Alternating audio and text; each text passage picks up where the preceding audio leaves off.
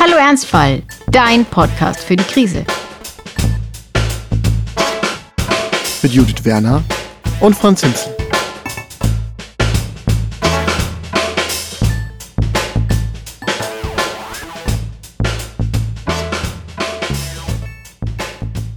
Herzlich willkommen, FreundInnen des gepflegten Verbrechens. Schön, dass ihr eingeschaltet habt zur True Crime Episode von Hallo Ernstfall. Heute auf der Spur eines medizinischen Verbrechens. Angeklagter Himsel. Servus. Uns liegen heisere Hinweise und triefende Taschentücher als Beweismittel vor, die nahelegen, dass Sie in Nein. Ihrem Zuhause eine Bazillenschleuder, ja, ich Nein. möchte fast sagen, eine Massenverschniefungswaffe beherbergen Mhm. und diese gnadenlos einsetzen. Gestehen Sie? Äh, kann ich mit meinem Anwalt erstmal mich unterhalten, bitte? Na, ich habe keinen beim- Anwalt. Das ist hier True Crime, da gibt es keinen Anwalt. Ah, okay, das heißt, ich muss mich so ein bisschen dumm stellen und ähm, wie, wie möchtest du mich denn gerne? Äh, ich, ich, ich bin unschuldig. Ich bin unschuldig. Ah, Euer Ehren. Ich plädiere auf, ne, man kann gar nicht plädieren, gell? Also in Deutschland kann man nicht plädieren, oder? ich glaube, vor allem plädierst du ja gar nicht, weil, weil ich bin ja erst bei der Ermittlung und oh, ich merke schon, also bevor wir ein Krimi Frau schreiben, sollten wir uns das nochmal ein bisschen überlegen. Servus Franz, Hallo. diesmal bin ich krank. Tut mir Ähm, leid. Und, Ja, und du ich bin bist schuld. Ja. ja, aber nicht, nicht, nicht wegen mir, sondern wegen meiner. Sag nie wieder Bazillenschleuder zu meiner Bazillenschleuder. genau, du warst nämlich mit deiner Tochter sehr spontan äh, bei mir zu Besuch und ähm, ehrlich gesagt, Ja. ich glaube gar nicht, dass sie es war, sondern äh, tatsächlich glaube ich, dass Putin schuld ist. Der ist sowieso immer Ja, schuld. eh, immer. Aber wir, wir machen ja sehr aktiv Frieren für Putin, also wir heizen nicht. Und ähm, gut, ich weiß es nicht, wie Echt? wie- äh, Nee. Deswegen wir- hast du dich erkältet. Ja, zumindest habe ich das äh, Martin gesagt, damit er die Heizung mal einschaltet. Aber die, die ganz grausame Wahrheit ist wahrscheinlich, dass ich einfach nicht glauben konnte, wie kalt es geworden ist. Und beim Gassi gehen einfach zu dünn angezogen war. Das ist die wesentlich wahrscheinlichere Erklärung. Und es geht mir auch schon wieder besser. Und so ein Kindervirus, den kriegst du in einem Tag nicht Ich weg. glaube ja, du musst einfach den Raum verkleinern. Ja, dann hält sich die Wärme hier. Ich bin zum Beispiel hier auf einem einmal einen Meter und das ist so ein bisschen wie bei einer Legehenne. Es ist in einer kleinen Vocal Booth hier.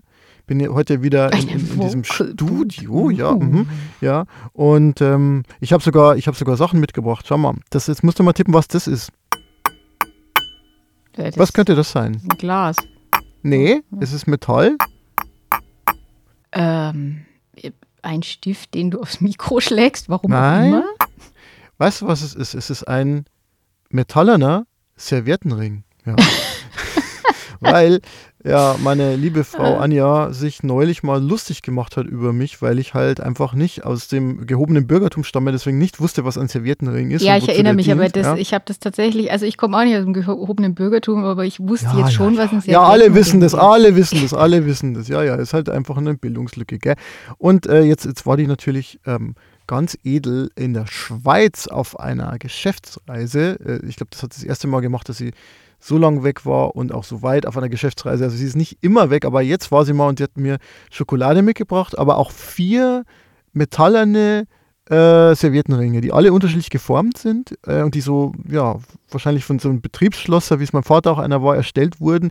Und jetzt haben wir aber gemerkt, gestern Abend, als sie nach Hause gekommen ist, super, jetzt haben wir Serviettenringe, aber wir haben keine Servietten. Das wäre exakt meine Frage gewesen. Es würde mich jetzt wahnsinnig wundern, wenn du Stoffservietten zu Hause ich habe dafür plädiert, die Stoffwindeln meiner Tochter, die jetzt schon zwei Jahre lang. Ich meine, gut, du, wenn du die wäscht auf, auf, auf, auf, auf 95 oder so. Ähm, ja. Wir sind ja ein Öko-Haushalt, weißt du? Ja, ja, aber äh, ich weiß nicht, also so viel Öko muss dann, muss dann doch nicht sein. Aber du bist ja zurzeit sowieso auf dem, auf dem vollen Öko-Trip. Du hast ja einen Außeneinsatz für Hallo Ernstfall gemacht und da ging es ziemlich gesund zu. Ja, genau. Wir hören uns mal diesen kleinen Außeneinsatz an. So, ich befinde mich hier in Oranienburg. Das ist ein Städtchen im Norden von Berlin und Oranienburg hat es geschafft, was meine niederbayerische Heimat nicht geschafft hat, nämlich einen großen Philosophen hervorzubringen. Und dieser große Philosoph ist Karl Gustav Hempel. Ich weiß nicht, ob man ihn kennt. Vielleicht kennt man ihn, wenn man mal sich so ein bisschen mit theoretischer Philosophie beschäftigt hat. Der Herr Hempel war Vertreter des logischen Positivismus. Das waren Leute, die die Philosophie reformieren wollten und die wollten strenge wissenschaftliche Methoden einführen. Ja, und dass der Hempel so ein Reformer war, das ist gar nicht überraschend, wenn man sich anschaut, woher der kommt. Er kommt nämlich hier aus dieser schönen Siedlung, durch die ich jetzt gehe. Und das ist tatsächlich die erste vegetarische Siedlung Deutschlands. Die Obstbausiedlung Eden, ja, wie Eden des Paradies. Und es ist sehr ruhig hier. Es gibt hier eine Kita, die aber jetzt zu hat, weil es Sonntag ist. Und es gibt eine Musikschule und der NABU hat hier eine Station. Und momentan passiert hier nichts. Außer dass ein seltsamer Typ mit seinem iPhone durchläuft und redet. Und obwohl es hier der Garten Eden ist, habe ich noch keinen Apfel gesehen. Zu Hochzeiten waren hier immer 15.000 Obstbäume, habe ich gelesen. Ums Jahr 1900 war das. Kein Obst hier, aber vielleicht finde ich ja noch einen Apfel oder so. Den klaue ich mir dann. Und dann gibt es Brotzeit.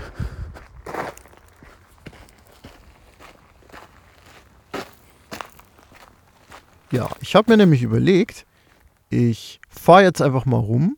Ich habe eine Philosophenkarte gefunden. Ähm, die war, glaube ich, im Zeitmagazin mal abgedruckt. Eine Philosophenkarte mit Orten, wo Philosophen aufgewachsen sind. Ach so, ich dachte schon so eine Spielkarte, so Philosophenkarte. Ich ziehe die Philosophenkarte. Das kann man nee, so nee. immer machen, weil man sich nicht rausreden kann. Dann zieht man die Philosophenkarte. Also ich hätte gern so eine.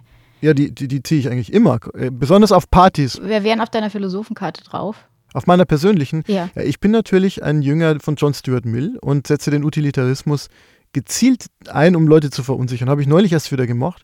Ich hatte neulich so einen tollen Austausch mit Simon. Hallo Simon, falls du das hörst. Äh, Simon interessiert sich sehr für äh, meine Position des äh, Utilitarismus und sieht das alles ganz anders. Und dann haben wir SMS ausgetauscht oder Signal-Nachrichten, besser gesagt. Und dann artete es aber ein bisschen aus und dann war das immer so, es waren so also Nachrichten, die dann aber 2.4.7 hatten als Gliederungspunkte. Und äh, jetzt habe ich, glaube ich, vor, das auch nochmal als Buch zu veröffentlichen, diesen kurzen SMS-Verlauf. Also, hallo Simon, äh, vielen Dank für deine Fragen. Du hast mich an, an die Grenzen dessen gebracht, was ich so, was ich so weiß. Und äh, das macht Spaß. Das war das letzte Mal vor zehn Jahren an der Uni so. Ja, so hat, so hat jeder äh, seine Hobbys und mhm. äh, ein Hobby ist auch Podcast aufnehmen. Und, ähm, apropos, apropos, liebe Judith, man kann dich toll hören jetzt. Ja, das ist der, das ist ja. der Wahnsinn. Ne? Ja. Ich habe ja ein neues Mikrofon, das habe ich eigentlich schon seit zwei Folgen. Aber man, also ich, ich, ich gebe das jetzt einfach auch selber zu. Also ich habe es, äh, manchmal hilft es dann doch, wenn es ein bewegtes Bild gibt. Und wenn man, selbst zwei so sprachverliebte Menschen mhm. wie wir, sollten sich vielleicht den Winkel eines Mikrofons nicht nur sprachlich beschreiben, weil äh, ich habe. Nach der Ding letzten Folge, ja, habe ich so reingehört und dachte mir, Moment, das klingt irgendwie ganz seltsam. Also, falls ihr zu Hause euch das Euro auch gedacht habt, ja. das ist nicht Judiths Stimme, ähm, sondern das ist ähm, ein, ein, ein, ein, also man kann es, glaube ich, einfach so sagen, wie es ist. Also, wir hatten ein sehr teures neues Mikrofon installiert ja. ähm, und dann haben wir uns das angeschaut per FaceTime, haben festgestellt, dass Judith einfach an der falschen Seite reingesprochen hat. Dafür war es aber eh relativ gut, finde ich. So. Ja, man muss aber schon ja. sagen, dass es jetzt auch irgendwie nicht so ist, dass es da, dass da irgendwo groß vor der Seite stehen würde. Ähm, und vor allem hast du dann noch erklärt, dass wissen, ich dran vorbeisprechen ja. muss und wie, wie auch mhm. immer. Aber, Aber auch bei Flugzeugen so ist es ja auch nicht so, dass da ein großer Punkt drauf ist, wo steht, liebe Piloten, hier geht's rein, weil in der Regel weiß man das ja, wenn man sowas benutzt, ja. Aber ich mache keinen Spaß. Nein, aber Doch das ehrlich ist, gesagt, es gibt schon, da steht Eingang an so einem, an so einem Gate und dann, also mhm. es ist jetzt, es ist ja. eigentlich schon quasi. Es ist tatsächlich, es ist tatsächlich tricky, habe ich mir auch mal gefragt, weil bei manchen Mikros, die sehen genauso aus wie deins, aber man muss tatsächlich vorne reinsprechen. Ja, wie dem, wie dem auch sei, auf, auf jeden Fall haben, hat sich jetzt diese, diese Investition äh, gelohnt. Und ähm, äh, jetzt äh, ist hoffentlich der Ton auch endlich ganz, ganz großartig. Ich bin ja heute für die Planung dieses Podcasts zuständig und man merkt, dass das schon wieder überhaupt nicht funktioniert hat. Weil, aus, weil ja. es ist völlig ausgeartet und wir haben jetzt nicht über den äh, Außeneinsatz geredet. Also, Franz, wenn wir schon beim Aufnehmen sind, ähm, die Frage, die du zu diesem mhm. ähm, Reporterstück äh, des Jahres bekommen möchtest, ist ja garantiert. Wie ja. hast du es geschafft, dass die Fußtritte sich so wahnsinnig toll anhören? Die hören sich sehr gut an. Ja. Ich habe es ganz normal mit meinem iPhone aufgenommen, habe aber nicht berücksichtigt, dass man vielleicht nicht frontal rein sprechen sollte, weil sonst äh, hört man die ganzen Plosiv. Also es ist schwierig. Aber ähm, das ist sozusagen Teil 1 meiner persönlichen Philosophie, Reportagen in Bundesdeutschland, ja. Und ähm, also man könnte natürlich auch in Berlin anfangen, wo es ganz viele Leute gab, aber das fand ich irgendwie langweilig, so Fichte oder so. Nee. Und deswegen bist du zum CG Apfel Hempel. der Erkenntnis aufgebrochen. Genau, ja, ja, genau. Zur ersten Vegetariersiedlung, wie gesagt, äh, Deutschlands und der Herr Hempel. Hat der irgendwas mit dem Sofa zu tun? bei, bei Hempels unterm Sofa, gell? Das ist, ja. das ist so, so, so, so, ältere Menschen wie du, die kennen dann diesen, diesen Spruch noch. Ähm, ich, ich ja nicht. Deswegen, ich glaube nein. Ja, es ist vielleicht genauso eine Bildungslücke wie die Serviettenringe. Also ich habe so das Gefühl, dass du allgemein mehr in so einem Loriot-Kosmos noch zu Hause bist, ja? wo die Welt ganz geordnet ist, wo man Krawatten trägt, auch zum Fernsehschauen und so abends. Mein Name das, ist Werner und ich kaufe hier ein wir schweifen ab. Nein, ich wollte eigentlich nur sagen, ich war äh, da in Oranienburg unterwegs und äh, das ist ein schönes kleines Städtchen und ist auch gar nicht so weit weg von Berlin. Und ja, man konnte meine Fußtritte hören. Ich bin da tatsächlich spazieren gegangen. Es wirkt sehr unspektakulär, aber es sind wahrscheinlich alle Orte unspektakulär, wo Philosophen herkommen. Vielleicht betreiben sie deswegen ja auch Philosophie, damit mal irgendwas Spektakuläres wenigstens in dem Kopf passiert. Ja, also ich weiß nicht, der Herr Hempel, der ist halt so, ich glaube, wenn man nicht Philosophie studiert, ist der so nur so mittel bekannt. Ähm, aber. Ich bezweifle, dass der irgendwem bekannt. Ähm, aber Oranienburg ist auch noch aus einem anderen Grund empfehlenswert. Äh, da war nämlich äh, nicht unweit auch unser Solavi, Solidarische Landwirtschaftshof. Und äh, das hatten wir eine Zeit lang. Wir, haben, wir waren Teil einer solidarischen Landwirtschaft und haben dann. Und dann hast du, hast du irgendwie dem Kommunismus abgeschworen und jetzt bist du nicht mehr in der solidarischen Landwirtschaft. Äh, ja, tatsächlich. Ich war auch mal auf dem Feld beim, beim Außeneinsatz. Weil einmal im Jahr zumindest muss man dann auch aufs Feld. Ich fand es eigentlich ganz schön, nee, aber das, ja, wir waren, wir sind Eltern geworden und dann sind wir vom Solavi zum äh, Lieferando-Park geworden. ja. Und es ist so, ich war auch, auch nicht schlecht. Ähm, heute vom Sahara ein bisschen eine schöne Bowl bekommen. Warum nicht? Hast du die Bowl denn auch fotografiert und dann auf Instagram gestellt? Dazu war die, also ich sag mal, optisch war die eher so, die sah halt aus, das war so eine, so eine braune Soße und es sah aus, als wäre es das Ende einer, also als, als wäre es sozusagen das Ende, das Ende einer Bowl. Das Ende einer Bowl. In der Toilette sozusagen. Also es war nicht, es war, es, also optisch ist es nichts gewesen, aber es war lecker, gut gewürzt. Darauf kommt es ja an, zumindest in der normalen Welt und in der kulinarischen, aber tatsächlich in den sozialen Medien eher weniger. Und darum geht es heute. Wir reden heute über soziale Medien in der Krise. Und ähm, ich möchte dich fragen, wenn ich dir jetzt Folgendes sage, woran denkst du? Kevin allein zu Hause? Naja, da, da denke ich an ähm, vorm Fernseher sitzen, als ich selber ein Kind war und äh, ein bisschen irritiert davon sein heute, dass das noch so abgekultet wird, der Film, weil ich fand den nur so mittelgut, glaube ich, den Film. Also wir wissen jetzt, Franz versteht und der, der Herr heißt und Macaulay Culkin, wie heißt der Macaulay? Macaulay Culkin, genau. Ja. Und äh, mag Kevin allein zu Hause nicht. Aber das macht jetzt alles nichts, denn worauf ich eigentlich anspielen wollte, ist nicht der Kevin aus dem Film, sondern Kevin Kühnert. Der oh, ist nämlich, wow. ja, also eine Wahnsinnsüberleitung, wenn, wenn du es erkannt hättest, wäre es mhm. super gewesen. Aber wir nehmen es mhm. auch so. Ähm, der ist nämlich vor kurzem aus Twitter ausgestiegen. Mhm. Er hat erklärt, dass er darauf keinen Bock mehr hat. Für alle, die ihn nicht kennen, aber ich glaube, jeder kennt Kevin Kühnert, weil er sehr viel Wert in seinem Leben drauf gelegt hat, dass man ihn kennt. Also der auch eine Doku, gell? Im, im äh, öffentlich-rechtlichen gab es mal so eine. Ja, über Kevin Kühnert eine, eine Doku. Das war aber noch, das war aber noch bevor er Generalsekretär ja. geworden ist. Genau, war noch sexy Juso-Chef und stand immer mit Zigarette draußen und war dann bei Maybrit Illner und so. Ja. ja. Jedenfalls hat er gesagt, er hat keinen Bock mehr darauf. Ähm, und er äh, ist damit in einer Reihe mit äh, Robert Habeck, der ja vor einer ganzen Weile schon äh, Twitter abgeschworen hat. Und sie sind natürlich auch irgendwie in einer Reihe mit Donald Trump, wobei man sagen muss, der ähm, hat das ja nicht freiwillig aufgehört, sondern der wurde ja einfach von diesem Medium ausgeschlossen. Und weißt du, mit wem noch? Mit Jens Spahn kam heute gerade rein als Nachricht, der ist jetzt auch weg von Twitter und zwar mit derselben Begründung wie die anderen, nämlich, dass er so das Gefühl hatte, er hat drei, ich glaube, dieses Zitat war drei Shitstorms gleichzeitig parallel am Laufen und Twitter habe nichts zu tun mit der wirklichen Welt. Ja, das war tatsächlich auch Kühnerts Argumentation, dass er gesagt hat, er hat das Gefühl, dass je länger er sich dort aufhält, ähm, sich irgendwie sein äh, Bild von der Wirklichkeit verzerrt hat und äh, mhm. dass er diese Wahrheit, die er da wahrnimmt, eigentlich gar nicht mehr in der Realität verorten kann. Ähm, witzigerweise hat er aber irgendwie gesagt, dass das nicht zwingend eine Entscheidung für immer sein muss, dass es äh, dann doch irgendwie mehr SPD-Wankelmütigkeit, als ich ihm zugetraut hätte. Aber gut. Ähm, Jetzt kann man natürlich sagen, ja, mein Gott, sind halt ein paar Leute nicht mehr auf Twitter, ist es denn so schlimm? Und ich glaube, die objektive Antwort ist natürlich erstmal, pff, nee. Aber Twitter hat sich in den letzten Jahren, und man kann es mögen oder nicht, aber ich glaube vor allem auch durch, durch Donald Trump, der wirklich politische Entscheidungen ähm, erst auf Twitter und dann auf anderen Wegen bekannt gegeben hat, doch ziemlich als Nachrichtenplattform noch mal stärker etabliert. Ähm, und es sind ja, soweit ich weiß, auch sehr viele Journalisten, also viele deiner früheren Kollegen und so, auch ähm, auf Twitter am meisten präsent, wenn man sich mal alle Social-Media-Plattformen anschaut. Ich dachte, es ist sowieso vor allem eine Plattform für Journalisten und Politiker. Und das ist ja sowieso das große Thema. Ob das nicht eigentlich ein Ort ist, wo nur so Blasen entstehen und Themen hochgebauscht werden, und das dann tatsächlich, wie ja der Spahn auch gesagt hat, nichts mit der Realität zu tun hat. Da würde ich dich mal gerne fragen, ich weiß gar nicht, bist du, hast du einen Twitter, Twitter-Handle, wie sagt man? Twitter-Handle, sagt Twitter man, ein Twitter-Account. Ja. Das klingt ein bisschen wie Twitter-Handle. Ja, so, das, so das, von, von der Twitter-Handle mit, mit, zwei, mit zwei Semmel heute am Seniorentag. Am Würstelstand gibt es heute ein Twitter-Handle. Ja, aber es, es, war so meine Kindheit auch beim, ich war beim Volksfest in meinem Dorf, war ich, musste ich immer abspülen beim Seniorentag, äh, weil mein Onkel war Metzger und der hat dann immer Handle verkauft. Und, aber egal, Twitter-Handle. Ja, also ich, äh, ich, ich habe ich weiß nicht, wann ich mich zum ersten Mal auf Twitter registriert habe, ich denke 2012 oder so. Und äh, habe das dann mal wieder gelassen, habe mich dann nochmal neu registriert und war da dann auch wirklich sehr lange sehr aktiv. Ähm, und zwar äh, genau in der Zeit, in der ich Kommunalpolitik gemacht habe.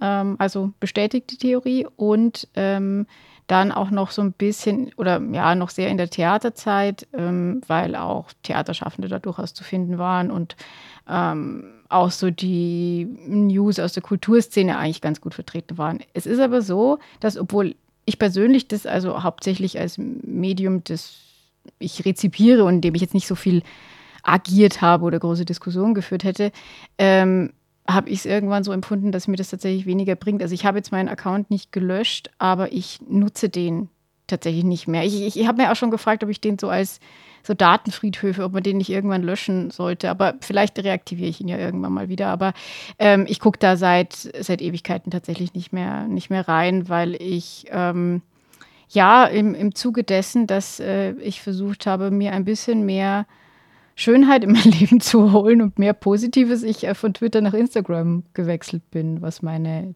Nutzung angeht. Und mhm. vor allem möglichst weit weg von Facebook, weil äh, wenn man irgendwo einfach so richtig Beef abbekommen will, dann, dann ist Facebook ja einfach ein, ein wunderbares äh, Medium. Ich bin da unter anderem in einer Restaurantkritikgruppe und ähm, in dieser Gruppe gab es neulich ein Schnitzelgate. Oh. Ähm, und zwar hat irgendjemand gesagt, dass es in irgendeinem Wirtshaus hier in der Gegend, dass das Schnitzel zu klein wäre. Nein. Ähm, ja, und Nein. ja, ungefähr so war die Reaktion, nur irgendwie verzehnfacht. Und die, also es gab dann eine, eine Wüste Beschimpfungen in jede, jeder Hinsicht. Also die einen haben, haben geschimpft, dass es dass alles teurer wird, die nächsten haben gesagt, daran, also es gab dann immer wieder die, die gesagt haben, daran ist nur die Regierung schuld.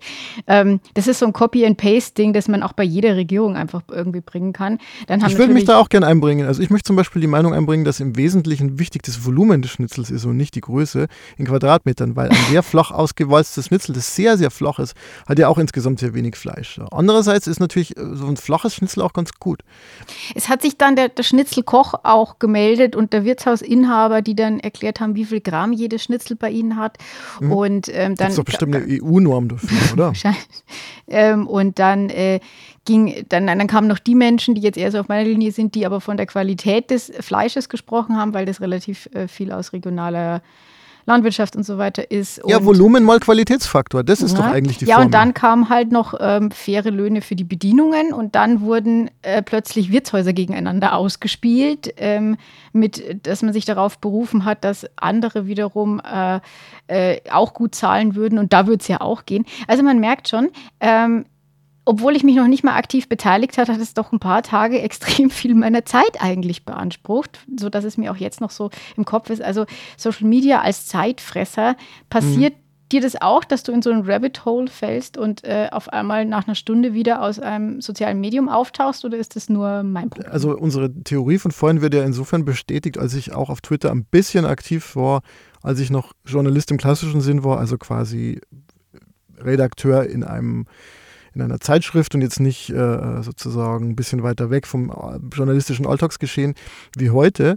Äh, da hatte ich noch einen Twitter-Account, also ich habe jetzt immer noch einen, aber den habe ich noch ein bisschen häufiger genutzt. Ich war aber auch nie jemand, der sich so aktiv in diese Diskussion einbringt. Ähm, ich bin da auch nicht gemacht dafür, muss ich sagen. Also Podcast ist tatsächlich ein Medium, das mir deshalb so liegt, weil nur du mir Keiner reagiert. Das, das, das, das, reicht mir eh schon. ja. Ähm, also du bist sozusagen der Shitstorm, den ich gerade noch so packe. Aber ähm, ja, ja, genau, so live. In der Zeit, das war irgendwann Mitte der, des ersten Jahrzehnts der Nullerjahre, da habe ich mal einen Zeitartikel gelesen und da hieß es, oh, es gibt es, ich weiß noch wirklich, äh, wie heute, da, da, hieß es dann, es gibt ja so jetzt so, so, so eine App, ähm, oder so eine Plattform und die hat so ein, die hat so ein Vögelchen als, äh, äh, so, so, so, so, als Logo und vielleicht wird es ja was tatsächlich. Also es war wirklich so in dem Stil. Und ähm, da dachte ich mir, oh cool, das ist doch, das ist doch ein Raum für äh, Poesie und für kurze äh, Alltagsbeobachtungen, die wie ein japanisches Haiku äh, treffend äh, die, der Wahrheit auf die Schliche kommen. Und ähm, natürlich ist das passiert, was immer passiert, nämlich die Leute gehen sich halt einfach an den Kragen äh, und ähm, es ist ein bisschen eskaliert alles. Äh, also ich, ich, ich komme damit sehr schwer klar, mit, solcher, mit solchen Diskussionskulturen, auch einfach, weil ich bin eigentlich ein obsessiver Mensch und ich merke das auch immer mit meiner Tochter, die ja zur Hälfte meine Gene geerbt hat, wie die Lego spielt, ja, mit welcher Obsession die da Lego-Steine stapelt da merkt man so, die kann sich verbohren in Sachen und das mache ich dann auch gerne. Und ähm, also ich glaube, wenn ich da mal anfangen würde, ein ernsthaftes Twitter oder sonst wie Game zu spielen, mhm. dann glaube ich, also ich glaube, ich würde wirklich da versinken. Also es ist wirklich äh, so Selbstschutz. Und ähm, ja, zu dem, was du gesagt hast mit den Schnitzeln, das fand ich nur lustig, weil ich habe neulich im Spiegel einen Satz gelesen von Edgar Reitz. Ich weiß nicht, ob sagt dir Edgar Reitz noch was? Ist das nicht ein Sportreporter gewesen? Nee, der ist Regisseur und der hat diese Heimat, also nicht Heimatfilme. Ach Gott, ja natürlich, die habe mhm. ich ja alle.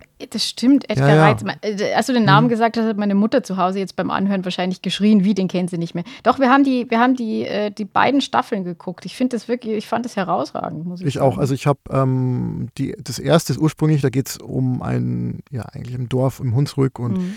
ja, wie, wie die, die sozusagen äh, die Weltkriege erlebt haben und die ja. Nachkriegszeit und also ganz großartig. Also im, im Grunde hat er das gemacht, was heute viele Netflix-Serien machen, nämlich so serielles Storytelling, aber so wirklich im Spielfilmformat eigentlich. Ja. Also ganz, ganz toll. Und gleichzeitig und, äh, so Familienepos-Traditionen irgendwie auch. Ja. Und, und der wurde halt neulich gefragt, ähm, ja, kann es eigentlich sowas wie digitale Heimat geben in diesem kosmopolitischen hm. mhm. äh, Internet und so?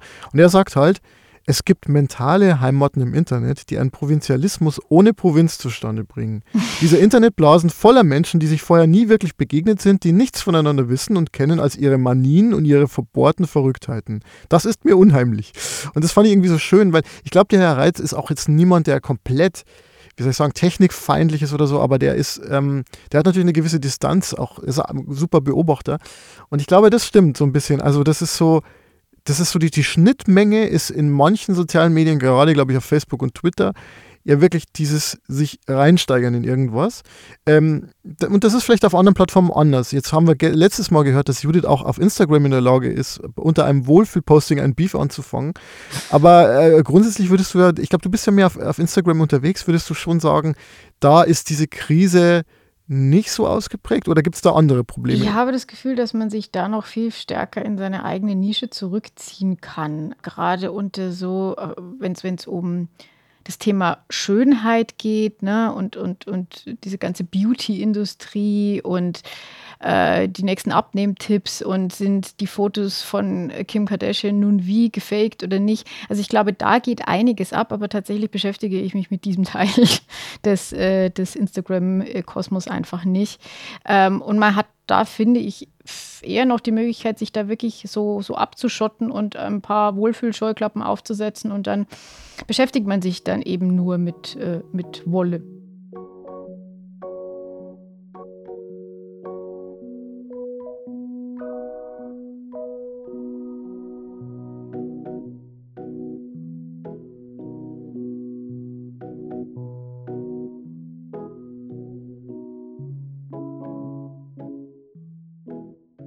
Aber wir sind jetzt, wir sind jetzt sehr schnell auf die, auf die negativen Seiten gekommen und ich würde tatsächlich dann nochmal gerne einen Schritt zurückgehen eigentlich.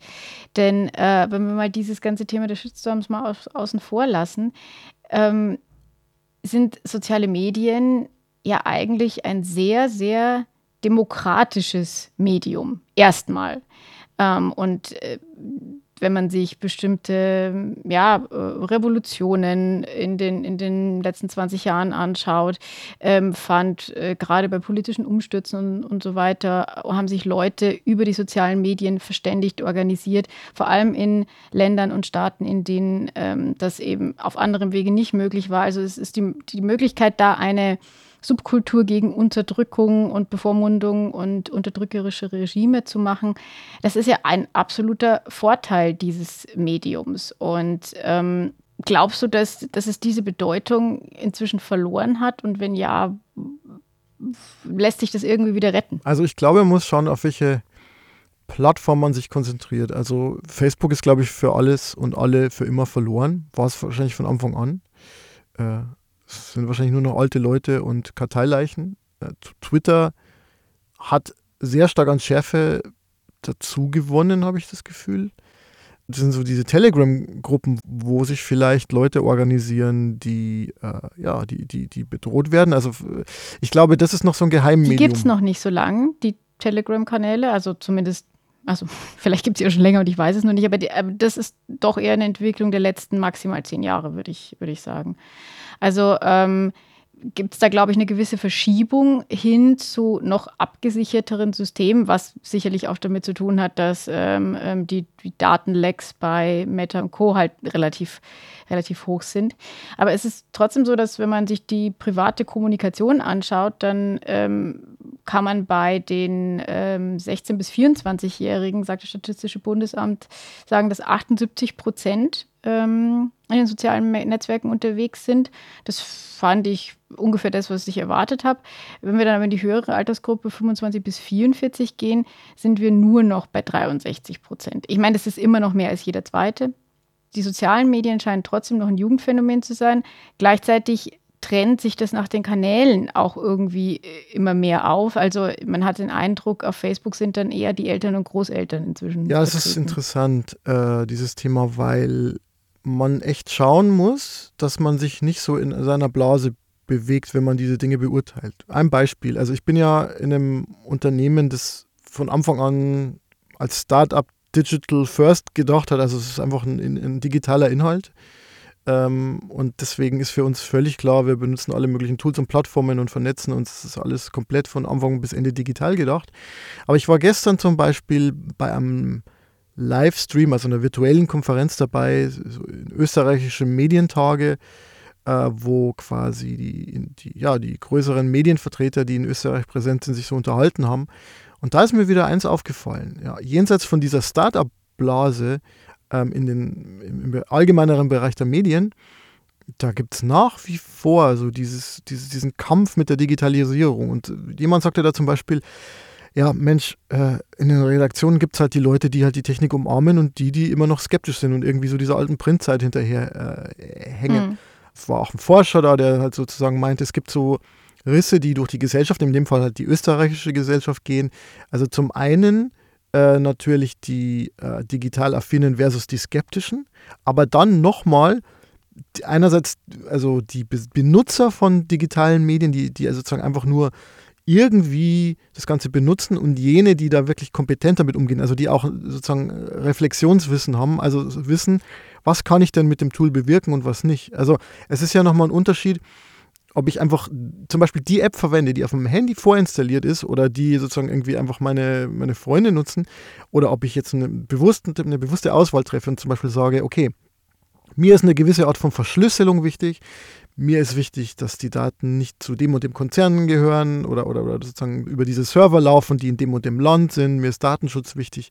Äh, mir ist äh, äh, wichtig, dass, äh, keine Ahnung, dass ich zum Beispiel meine Nachrichten editieren kann, was auch immer. Also ähm, die, diese, diese wirklich äh, intensive Kompetenz, äh, damit umzugehen, die ist dann gar nicht so weit verbreitet. Und ich glaube, das muss man nochmal unterscheiden. Ich glaube, in dem Punkt sind wir, ich würde sogar sagen, beide in verschiedenen Bereichen halt einfach auch nerdy genug, um, um uns dafür nicht nur für die Funktion, sondern auch was hinter der Funktion steht, zu interessieren. Aber ich würde gerne nochmal, äh, weil du die, ähm, sag ich mal, traditionellen Medien oder jetzt bei den Zeitungen im Print äh, äh gerade erwähnt hast, das würde ich gerne nochmal aufgreifen, ähm, weil ich würde ja sagen, dass äh, durch, durch die sozialen Medien einfach nochmal die Möglichkeit gegeben wurde, ähm, jenseits ähm, des, also wenn ich mich jetzt auf Deutschland beziehe, jenseits des traditionellen Systems auch irgendwie in journalistischer Hinsicht zu arbeiten. Also auch ohne Volontariat, auch ohne die Journalistenschule besucht zu haben oder ähm, ohne irgendwie durch Praktika in die Redaktion gekommen zu sein, ähm, ist es möglich. Das wird vielfach auf regionaler Ebene auch gemacht, wo es Blogs über, über ähm, regionale Politik zum Beispiel gibt. Gibt es hier in Regensburg einen sehr guten mit Regensburg Digital. Ähm, also die Möglichkeit, unabhängig auch Berichterstattung zu machen. Das würde ich erstmal als was Positives sehen. Aber wenn man sich jetzt die sozialen Medien anguckt, wo dann ja quasi jeder plötzlich zum ähm, Nachrichtenemittenten wird, weil ich über Twitter jederzeit irgendwas von mir geben kann und das, äh, wenn es ausreichend newsworthy ist, irgendwie äh, dann ähm, Aufmerksamkeit bekommen kann, äh, haben wir das Problem, dass eigentlich das fehlt, was die, die traditionellen Medien ausmacht, nämlich die redaktionelle Arbeit. Es wird eben nicht mehr gefiltert. Und ähm, das ist so ein Spagat zwischen, zwischen absoluter Freiheit und ähm, gleichzeitig einem Versinken in einem Chaos der, der, der Nachrichten, die von allen Seiten kommen und die man überhaupt nicht mehr einschätzen kann. Siehst du da irgendeine Chance, wie man, wie man da außer durch Rückzug drauf reagieren kann? Weil das ist jetzt ja unter anderem die Reaktion von Kühnert und Co., die wir gesehen haben, also sich, sich rausziehen. Und ich kann das persönlich verstehen, ich habe das auch schon gemacht. Aber ähm, kann das der Weg sein, dass man dann einfach sagt, naja, jetzt höre ich halt nicht mehr hin? Also ich glaube, man muss unterscheiden zwischen der ähm, Konsumentenseite und der Emittentenseite, also derjenigen, die da was von sich geben. Also ich glaube, als Konsument würde ich schon sagen, ja, Qualitätsmedien lesen äh, oder äh, in irgendeiner Form konsumieren, ob das jetzt äh, irgendwie das Heute-Journal ist oder die SZ, schadet schon nichts, weil die machen tatsächlich genau das, was du gesagt hast nämlich diese Filterfunktion wahrnehmen. Da würden manche Leute jetzt sagen, aha, Filterfunktion, du gibst also zu, dass sie unser Gedanken lenken wollen, die bösen öffentlich-rechtlichen. Dem würde ich entgegnen, ach so, okay, das heißt, äh, du bist in der Lage, alles, was an einem Tag auf der Welt passiert, mit deinem Hirn aufzunehmen. Jeder braucht ja einen Filter, das Gehirn an sich ist ja schon ein Filter. Und es ist ja klar, dass manche Dinge äh, sozusagen zu unwichtig oder unrelevant sind für, für ein Publikum. Und es ist halt wichtig, sich auf manche Dinge zu konzentrieren. Das mache ich übrigens auch in meinem Job. Ähm, wir konzentrieren uns zum Beispiel da, darauf, die Kernaussagen von Büchern ähm, rauszuziehen. Dann könnte man natürlich jetzt immer sagen, und das ist so das Hauptthema, mit dem ich mich in meinem Beruf wirklich beschäftige, ist so, dass Leute natürlich schon sagen, ja, okay, aber du hast jetzt irgendwie das und das Kapitel hast du jetzt irgendwie weggelassen oder so. Ja, klar.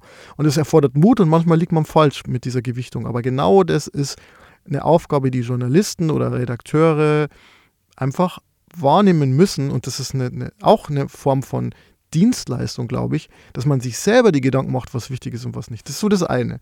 Also ich glaube, die Medien können das schon leisten, diese Filterfunktion, und die ist auch wichtig. Wenn man natürlich äh, den Zugang zu allen Informationen haben will, ist man heute auch gut aufgestellt, weil dann kann man natürlich auch reingehen und kann sich jede einzelne Twitter-Diskussion anschauen. Man kann sich die wissenschaftlichen Studien holen, man kann ganz viel Recherche selber betreiben als Konsument. So. Das ist die eine Seite.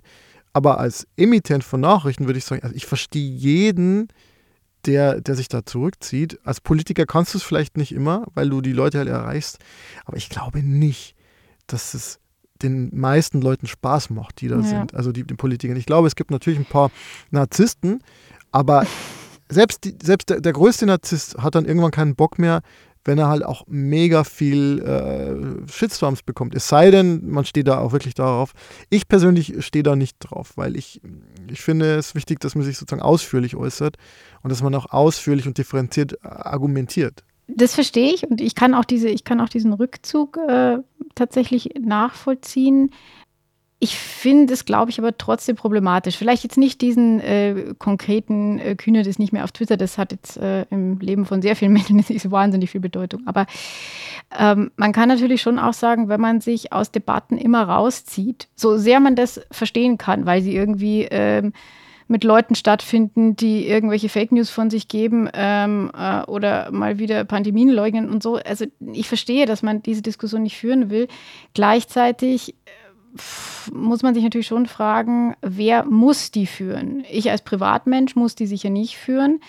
Ähm, aber die Politik muss sie führen. Ich glaube auch, ähm, die Gesellschaft muss sie letzten Endes führen. Und ähm, wenn sich natürlich jeder in seine Blasen zurückzieht, so verständlich das an vielen Stellen sein mag, dann ähm, haben wir halt genau das, was immer zurzeit beschrien wird und, und bedauert wird, nämlich so ein Auseinanderdriften der Gesellschaft. Und, aber ähm, das impliziert ja, dass Twitter sozusagen ein allgemeiner Marktplatz ist, also die Öffentlichkeit und ähm, so ein Rückzug aus Twitter sowas ist wie, ja, ja ich, ich gehe jetzt, ich ziehe mich jetzt aus der Öffentlichkeit zurück. Das Problem ist, dass Twitter selbst ja eine, eine Blase ist. Absolut, absolut. Also ähm, man hat ja auch, also es gibt ja auch einfach Nachrichten, die ja auch nur in diesen Blasen entstehen. Und äh, wenn man sich die ganze Winnetou-Debatte anschaut, auf die wir jetzt nicht im Detail eingehen wollen, das ist eine reine, in dem Fall jetzt von der Bildzeitung, aber mediengemachte Aufregung, die, die überhaupt keinen, keinen wirklichen, ja schon Auslöser Auslöser hatte, aber es gab keine Diskussion darum und es wurde quasi eine Diskussion überhaupt erst erzeugt.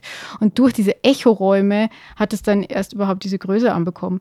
Aber was passieren kann, wenn, äh, wenn man ungehindert alles Mögliche tun kann, dann äh, passiert sowas wie auf TikTok, äh, einer Plattform, für die ich einfach schlichtweg zu alt bin, glaube ich. Die aber äh, wahrscheinlich die maßgebliche Plattform bald sein wird. Ja, ich fürchte, ich fürchte auch und ich finde das beruflich für mich natürlich irgendwie blöd, weil ich müsste mich damit mehr auseinandersetzen eigentlich, aber äh, tatsächlich, äh, mein Freund ist in der Lage, TikTok zu bedienen und tut es auch viel und irgendwie bei mir hat es immer noch nicht gezündet. Aber äh, da gab es jetzt neulich eine, äh, einen großen Trend und zwar in den USA hat jemand ein Kochvideo gemacht, in dem er ein Hühnchen in Hustensaft gekocht hat. Das war dann so ein grün-blauer. Und ähm, das hat derartige Beliebtheit ähm, äh, bekommen und so viele Likes und wurde so oft geteilt, dass die FDA, also die Medizinbehörde, dann eine Warnung herausgeben musste, dass es äh, nicht sehr gesundheitszuträglich sei, äh, ein in Hustensaft gekochtes Huhn zu verzehren. Also das, was das früher so, ein Cognac, so eine Cognac-Soße oder wie muss man sich vorstellen? Blau, blau-grüne Cognac-Soße. Oh. Naja, früher hat es halt geheißen, bitte mach das zu Hause nicht nach. Hm, ähm, und, home, genau. Ja. ja. das muss man jetzt äh, anscheinend leider irgendwie mehr Menschen öfter sagen. Ja, ähm, wir bieten hier keine Lösungen an, aber, aber völlig random Fazite sozusagen. Was glaubst du, wie, ge wie geht es weiter mit den sozialen Medien? Ja, es ist. ne. Und jetzt schon, äh, schon, schon, also ich erwarte schon eine gut formulierte Antwort hier. Also ja, die, die, habe ich, die, die Antwort habe ich gefunden 2008, weißt du, weil, weil ich habe ich hab gerade noch nachgeschaut, jetzt den ersten Artikel, den ich für die Studentenzeitung geschrieben habe, da ging es um StudiVZ. Und der hieß Im Sog der Massen und das war so ein, von einem etwas präpotenten 19-Jährigen verfasster äh, Essay darüber, dass StudiVZ halt irgendwie deppert ist und ähm, und das jetzt alle, und also nach dem Motto, ja, man kann ja gar nicht mehr nicht auf StudiVZ sein. Ja, du hattest du, die, großen, die großen Überschriften, das sind dein Ding. Ja, und äh, ich hatte ja auch recht, dass sich das nicht durchsetzt. Äh, das Überthema der sozialen Medien äh, setzt sich ja vielleicht doch durch. ja, es ist vielleicht doch nur ein Ausschnitt, ein kurzer zeitlicher Ausschnitt. Also Facebook ist eigentlich jetzt komplett durch. Twitter ist äh, nach dieser seltsamen Geschichte mit der missglückten Elon Musk übernommen, ja. auch irgendwie ziemlich unten, verdienen kein Geld und so weiter. Instagram hat die Ansicht und verschiedene Algorithmen und alles Mögliche geändert und äh, die User haben Aufstand gemacht, weil da auch viele Leute Geld verdienen. Das ist vielleicht ein Aspekt, den ich noch gern kurz reinwerfen würde. Das darf man ja auch nicht vergessen. Wir reden jetzt über soziale Medien in einem politischen, im gesellschaftlichen Sinne, im privaten Sinn. Ähm, aber gerade was die Influencer angeht, über YouTube haben wir noch gar nicht gesprochen, das zählt in der Hinsicht ja auch als soziales Medium. Ähm, äh, da verdienen sehr viele Menschen mit dem, was sie da produzieren, äh, Geld. Und das ist auch gar nicht negativ gemeint. Da gibt es ja auch sehr, sehr guten und interessanten Content und da gibt es natürlich auch jede Menge Schrott. Aber ähm, also das ist auch einfach eine, eine ja, eine, eine, ein Marktplatz in dem Sinne, dass, äh, dass dort auch einfach Menschen ihren Job haben tatsächlich. Naja, also es in vielerlei Hinsicht ein Marktplatz oder ein Ort, wo natürlich kommerzielle Interessen verfolgt werden, also natürlich auch über die ganze Werbung und so weiter. Ähm, insofern würde ich mal sagen, ich glaube jetzt nicht unbedingt, dass man mit Plattformen wie TikTok so ein utopisches Potenzial verbinden kann, äh, schon allein, weil die Videos zu kurz sind. Ich dachte, das wäre genau der, der, Witz, dass die äh, Aufmerksamkeitsspanne ähm, vor allem äh, bei den armen Kindern, die im Lockdown waren, äh, haben Studien ergeben, ist äh, erstaunlich gesunken. Und ähm, da ist so ein TikTok-Video halt irgendwie das, was zeitlich noch, noch reinpasst. Ich ja, würde das auch an manchen Tagen auf mich zutreffen sehen, aber. Ich, ich weiß nicht. Also ich, ich, ich, ich, ich werde auch nicht so kulturkritisch. Also ich meine, es gab halt ähm, immer, sagen wir mal, etwas einfacher gestrickte Kurzformate. Das gab es auch, auch früher, äh, im, auch im Fernsehen gab es das und so weiter. Also ich glaube einfach. Das ist so nett. Hm? Das ist so nett. Nee, aber weißt du, kennst du noch Bitte lächeln auf RTL 2? Ah, das war so eine, so ja? eine Videoclip-Sendung, oder? Ja, genau. Da, ne, das war eine Sendung, wo einfach nur Leute Videos geschickt haben von Missgeschicken, die ungefähr 10 Sekunden lang waren. Es ist genau dasselbe Prinzip und es hat genau denselben süchtig machenden Faktor.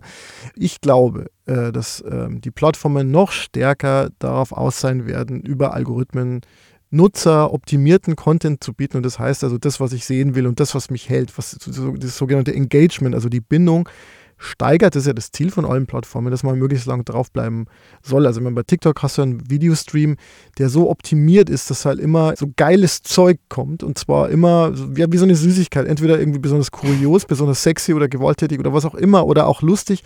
Ähm, und ähm, ich glaube, ähm, wenn das die Zukunft von den sozialen Medien ist, dann hoffe ich, dass es sozusagen im Independent-Bereich, also ähm, in den dunkleren Ecken des Internets ja, sozusagen äh, Entwicklungen gibt, die so ein bisschen mehr in diese wirklich utopische Richtung gehen, nämlich dass Leute sich äußern und zwar ausführlicher äußern. Und äh, dazu zum, zum letzter Gedanke, also The Verge, diese Webseite, die ich sehr gerne mag. Können wir auf der Webseite verlinken. TheVerge.com, die mhm. hat jetzt ihre Webseite komplett neu gelauncht und hat versucht, das Konzept der Homepage neu zu definieren, weil die sagen, ja früher, also in den letzten fünf Jahren war das Thema eigentlich immer, dass man als Medienoutlet versucht hat, möglichst viele äh, Social-Media-Kanäle zu bespielen, aber das ist dieses Zeitalter ist jetzt eigentlich vorbei und jetzt äh, gewinnt die Homepage wieder an Bedeutung. Die haben sich ihr eigenes soziales Netzwerk gebaut. Die haben im Grunde so eine Art Live-Blog gemacht, wo die Redakteure und die Autoren ähm, Beobachtungen teilen können. Also eigentlich eine Idee, die uralt klingt, aber die jetzt wieder eine Renaissance entwickelt. Und da wäre ich dabei, weil ich finde, es braucht äh, Orte, wo man sich so ein bisschen ausführlicher äußern kann, weil die meisten Meinungen halt eben vielleicht mehr als 280 Zeichen brauchen. Donald Trump braucht dafür ähm, äh, unendlich viele Zeichen und meistens äußert er sich dann trotzdem nicht so äh, wahnsinnig erhellend. Äh, der hat ja auch sein eigenes soziales Netzwerk gegründet. Truth Social. Wer sollte sein Netzwerk eher als Wahrheit bezeichnen, wenn nicht Donald Trump oder Wladimir Putin? Aber ich würde sagen, nachdem wir uns jetzt so hochgeistig beschäftigt hatten und äh, auch wenn du sagst, dass man manchmal länger für Gedanken braucht, wir sind schon ziemlich lang und deswegen würde ich sagen, wir machen jetzt einen kleinen Abstecher ins Café Katharsis. So, oh, schau mal da hinten, da gibt es Servietten auf dem Tisch. Weißt du, ich hole jetzt mal meine Servietten Servietten Nein, raus, sondern doch, doch, ich du, mal. Ja, doch, du doch. Musst dich hier, du, musst dich hier, du musst dich hier konzentrieren. Wir sind nämlich heute in einer Musikkneipe. Und äh, du hast ja vorhin bitte lächeln erwähnt und ähm, wir machen jetzt mal, wir, machen hier jetzt ein Spiel. Spielshows mm. waren ja auch lange absolut ein totales Ding von Wetten das bis Takeshis Castle. Und es geht heute um ein Musikratespiel. Und ich weiß ja, dass du sehr, sehr musikaffin bist. Ähm, ein bisschen mehr als ich, würde ich dann doch sagen. Ähm, wir sind aber beide sehr sprachbegeistert und deshalb werden wir jetzt folgendes Spiel spielen. Ich lese dir einen Songtext vor, mhm. allerdings nicht in der Sprache, die du kennst, also nicht in Englisch, sondern auf Deutsch in der Übersetzung. Mhm. Und du musst rauskriegen, mhm. welches Lied mhm. es ist. Mhm. Und ähm, ich würde dich bitten, jedes Mal, wenn ich fertig bin mit Lesen, also du kannst theoretisch auch dazwischen schreien, aber wenn du dazwischen schreist, ähm, bitte immer so lange warten, dass äh, die Zuhörer äh, die Chance haben, kurz Pause zu machen, wenn sie selber mitraten wollen. Das ist hier interaktiv. Mhm. Und die dürfen uns dann auch eine Postkarte schicken. Und die, die dürfen wir dann genau, nächstes Mal vor und dann geht es weiter, oder? Okay, ich starte mit dem ersten. Da habe ich relativ, äh, bin ich relativ sicher, dass du es weißt. Also, Achtung die lange und kurvige Straße. The long and winding road. ja, das hat ja mit der Pause schon mal funktioniert. Genau, The long and winding road. Ein, wie ich immer noch finde, nicht äh, Beatles-Lied, das einfach nicht bekannt genug ist. Ähm, ja, genau, von der Let It Be-Plotte, wo ja. sie schon zerstritten worden. Und, und weil du jetzt schon so früh warst, ich, ich sag's doch, die lange und kurvige Straße, die zu deiner Tür führt, wird niemals verschwinden. Ich habe diese Straße schon einmal gesehen. Sie führt mich immer hierher, führt mich immer zu deiner Tür. Sehr ja, schön. Das klingt auch ein bisschen nach der Straßenführung im Bayerischen Wald. Gut, dann kommen wir zum nächsten. Ich glaube, ich mache jetzt. Ich warte jetzt. Ich Egal, ob ich es weiß oder nicht, ich warte Ja, ich mache jetzt mal das Schwierigste, da kommst du eh nicht sofort drauf. Da ist ein Feuer, das in meinem Herzen zu brennen beginnt. Es bringt das Fass zum Überlaufen und mich aus der Dunkelheit. Endlich sehe ich dich glasklar. Nur zu, verrate mich und ich werde deine Karten aufdecken. Du wirst sehen, wie ich dich verlasse und dabei jeden Teil von dir mit mir nehme. Unterschätze nicht die Dinge, die ich tun werde. Oh, nee, also es, so zwischenzeitlich hatte ich das Gefühl, es kommt mir irgendwie bekannt vor.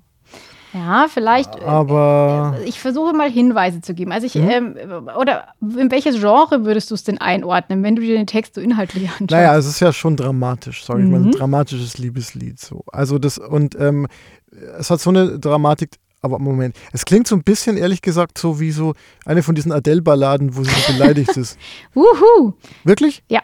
Aber ich weiß nicht, welches, äh, warte mal, ist, also es, siehst doch eigentlich immer, also irgendwie ihr, ihr, ihr ganzes Övre geht doch eigentlich nur darum, dass sie irgendwie angepisst ist, weil ihr Typ nicht mehr mit ihr zusammen sein will. Ja, das ist ja auch, also Adele veröffentlicht jedes Mal eine ganz Wirklich, was wirklich Adele jetzt? Äh, ja, äh, Adele veröffentlichte immer eine ganz wunderbare Platte nach einer Trennung. Jetzt ist sie gerade sehr glücklich liiert, das, das sieht schlecht für die ist Musik. Ist das dieses neue Lied? Nein, nicht neu. Es, aber, wie, wie kann, aber, wie kann, es denn sein, dass ich weiß, dass Adele ist, ohne das Lied zu kennen? Das ist verrückt. Aber das zeigt doch schon mal, was die für ein USP hat. Also was die ja. für einen Stil herausgearbeitet hat. So dieses, dieses, dieses spezielle Adele-Gefühl, ja. Okay, und wie heißt das Lied? Es ist Rolling in the Deep. Und vielleicht ist es dir aufgefallen, bei Endlich sehe ich dich glasklar. Ja. Den Satz kennen wir, Finally I can see you crystal clear. Und dieses crystal ja. clear betont sie beim Singen, finde ich sehr, sehr stark. Deswegen äh, erkennt man das hm. vielleicht. Wir würden an dieser Stelle natürlich wahnsinnig gerne irgendwie äh, die Musik wenigstens in einem Ausschnitt einspielen, aber ich habe mich mhm. informiert und das können wir uns nicht leisten. ich könnte jetzt still tanzen hier. Ja, das ist. Ja. Ähm, mhm. So, dann würde ich sagen, kommen wir zu noch einem, wenn du noch magst. Ja, gerne. Ich glaube nicht, dass irgendjemand jetzt so für dich empfindet wie ich. Und alle Straßen, die wir gehen müssen, sind kurvenreich. Ich weiß nicht, warum ich schon wieder kurvige Straßen habe. Und alle Lichter, die uns dorthin führen, sind blendend. ja, also in den 90er Jahren gab es in den englischen äh, Musikgeschäften Zettel und da stand, bitte in der Gitarrenabteilung nicht Wonderwall spielen. äh, weil, weil das ist, das ist, was alle spielen. Das ist auch ein fieses Stück zu spielen, weil du musst deine, den kleinen Finger und deinen Ringfinger immer auf der gleichen Position halten. Und dann, äh, das tut, tut eigentlich weh. Aber ansonsten ist es ein sehr einfaches Lied. Ja, genau. Es ist Wonderwall von Oasis. Wie ähm, würdest du denn eigentlich die, die, den Refrain You're my Wonderwall, wie würdest du das eigentlich übersetzen? Weil das ist mir, fand ich sehr witzig, welche Übersetzung ich gefunden habe dann dafür. Ich, ich, bin ja ein Oasis-Fan und ähm, ich habe mich damit auch beschäftigt. Und zwar gab es äh, ein, ich, es gab so, so, ein, so einen Film, glaube ich, wo es irgendwie ähm, darum ging, äh, dass irgend so ein Wissenschaftler ein Loch in der Wand hat und irgendjemand beobachtet oder so. Ja, ich weiß nicht, also die Übersetzung, die ich gefunden habe, war tatsächlich Zauberwesen. Und ähm, auf die Idee wäre ich jetzt nicht gekommen. Ich habe mir diesen Film sogar angeschaut damals nämlich. Ähm, ich glaube, der hieß auch genauso Wonderwall. Das ist so ein alter Film aus den 60ern. Ja, falls du noch Infos dazu hast, können wir dir auf den Beitrag in der Website auch noch mit reinschreiben. Mhm. So, und jetzt zum großen Finale. Das letzte, von dem ich auch relativ sicher bin, dass es dir einfällt. Bist du bereit? Mhm. Wenn du müde bist und dich klein fühlst. Wenn deine Augen voller Tränen sind, werde ich sie dir alle trocknen. Ich bin an deiner Seite, wenn die Zeiten hart werden und Freunde nicht einfach zu finden sind. Like a, ja, es ist Simon und Garfunkel. Liebe Grüße an meine Mama. Meine Mama, ich habe meiner Mama zum 70. ein, ein HomePod geschenkt. Ja, da kann sie jetzt immer sagen, hey Siri, spiele Simon und Garfunkel. Und, und ähm, in diesem Falle die Bridge over Troubled, over troubled Water. Okay. Und ich habe ja. dabei nochmal gelernt, dass when you're weary äh, erschöpft oder ermüdet heißt. Hm, genau, hm. müde. Mhm. Ja. ja. sehr schön. Ach, Vielen Dank für diesen Besuch in der Musik. Das ist aber auch das ist so ein Schnapsabend jetzt gewesen eigentlich in dieser Musikkneipe. Also wo man schon so ein bisschen so, ach, ja.